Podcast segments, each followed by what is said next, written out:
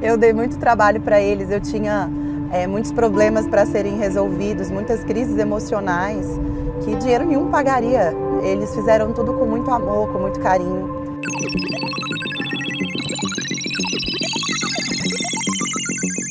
Olá, eu sou a Rory, a assistente virtual da nova série de conteúdos do Arena.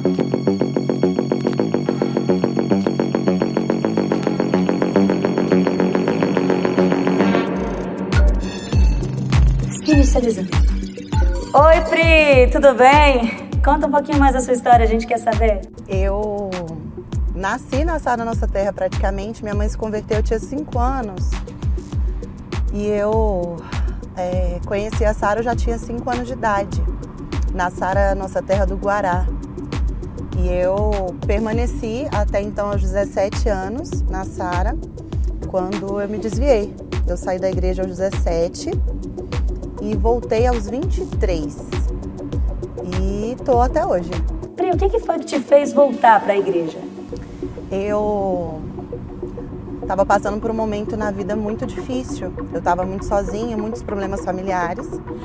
Tinha um problema é, muito difícil com a minha mãe, com a minha família. É, tinha acabado de terminar um relacionamento. É, eu estava noiva e eu terminei o meu noivado é, eu estava completamente sozinha, frustrada, chateada, deprimida e eu precisava de algo. E aí, em uma das minhas saídas, eu estava em um barzinho em Águas Claras e eu encontrei a Sara Nossa Terra que ficava em cima desse barzinho em Águas Claras. E aí eu senti algo, a necessidade, né, de, de estar em Deus, de voltar a viver aquilo que eu sempre vivi. Então, eu fui no próximo culto, acho que numa terça-feira. E desde esse culto, nunca mais eu saí. Jesus me encontrou de volta. Aí eu tive a oportunidade de conhecer é, os meus pastores, né? Que foram meus pastores sete anos, que cuidaram de mim, que tiraram minhas feridas, que é, me fizeram acreditar de volta no chamado, na missão que Deus tinha para minha vida e nunca mais eu saí.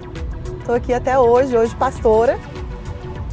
Eu acho que foi isso que me fez voltar, foi o desespero da minha alma mesmo.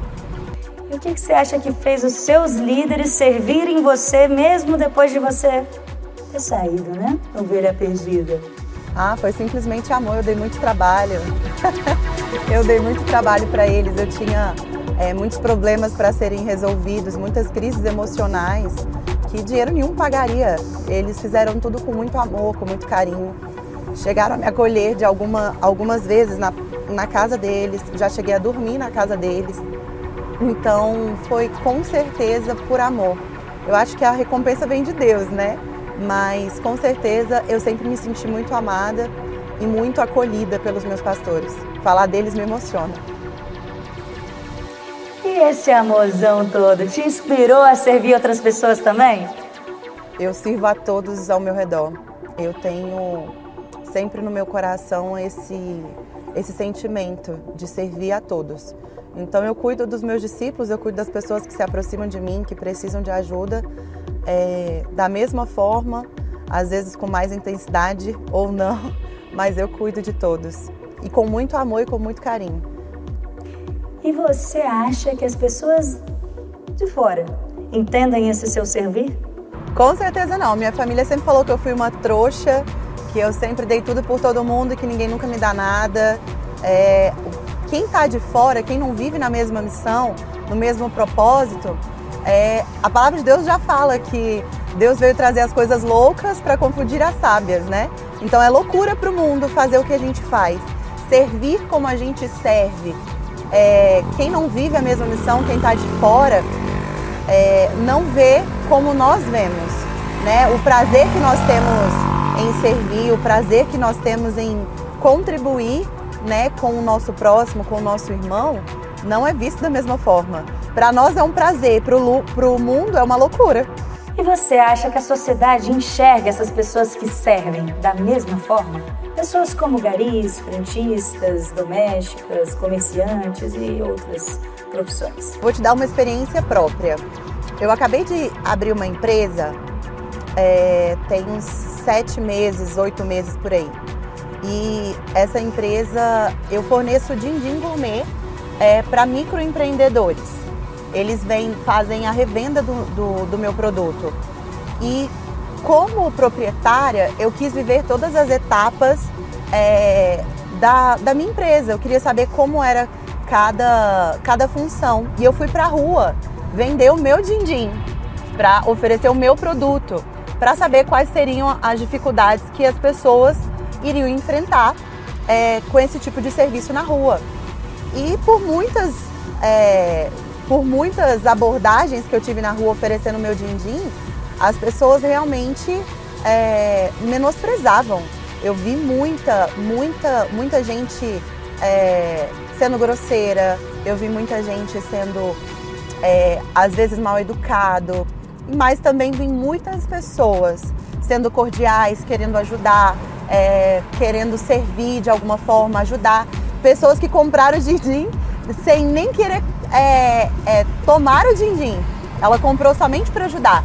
Então eu acredito que em qualquer área, em qualquer situação, vão existir pessoas que é, vão se importar, vão querer ajudar e pessoas que vão simplesmente te ignorar ou ser ríspido ou ser mal educado.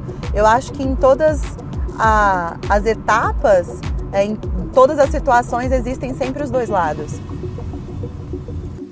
E ao entender que o maior exemplo de serviço que conhecemos é o nosso Jesus, como você se sente? Eu me sinto completamente devedora. Eu acho que Jesus é, fez muito mais do que qualquer um de nós poderia fazer para recompensar.